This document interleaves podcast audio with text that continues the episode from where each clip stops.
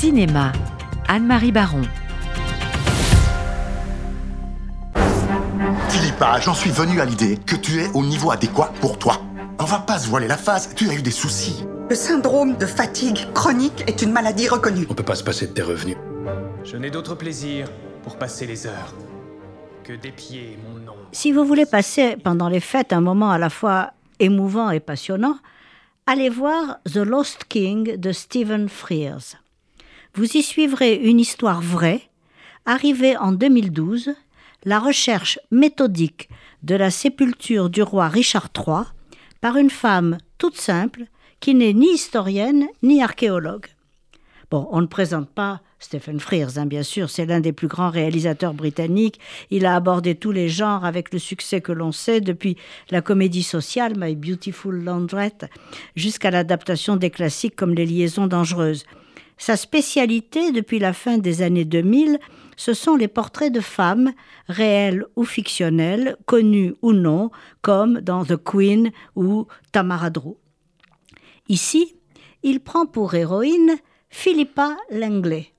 La quarantaine, mère de deux enfants, elle est atteinte d'un syndrome de fatigue chronique qui lui rend le travail pénible et de plus elle est obligée de supporter l'infidélité d'un mari pourtant très présent.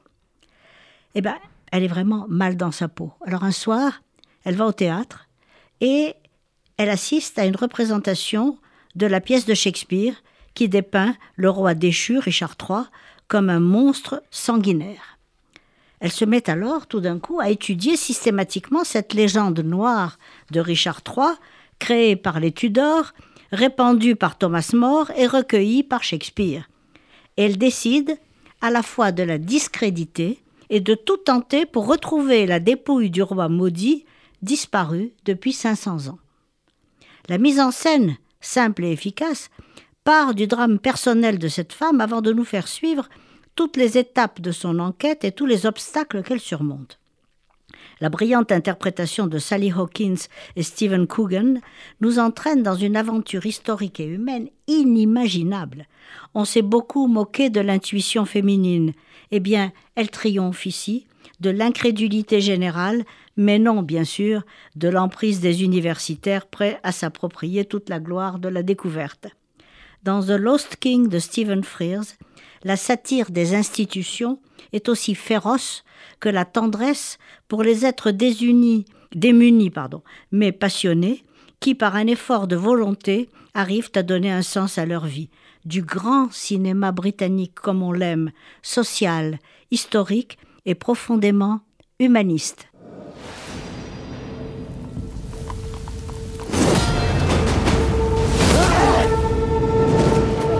Euh, Charles d'Artagnan.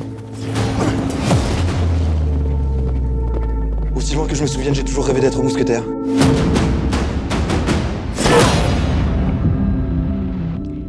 Bon, alors naturellement, vous allez emmener vos enfants et vous allez vous-même aller voir Les Trois Mousquetaires, parce que c'est ce roman qui a enchanté toute notre enfance, d'Artagnan, ce, ce symbole de générosité agissante.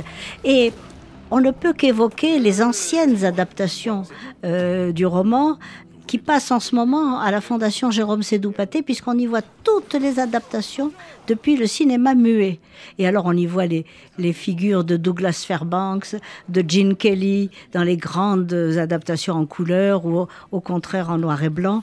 Et vraiment, il faut aller voir le film et ensuite aller voir à la Fondation Jérôme Sédou-Paté la magnifique exposition qui est consacrée aux costumes du film et aux costumes des anciennes adaptations de Dumas. Et là, vraiment, on a une journée parfaite pour euh, passer les fêtes avec les enfants. Bon cinéma et bon Trois Mousquetaires. Merci Anne-Marie.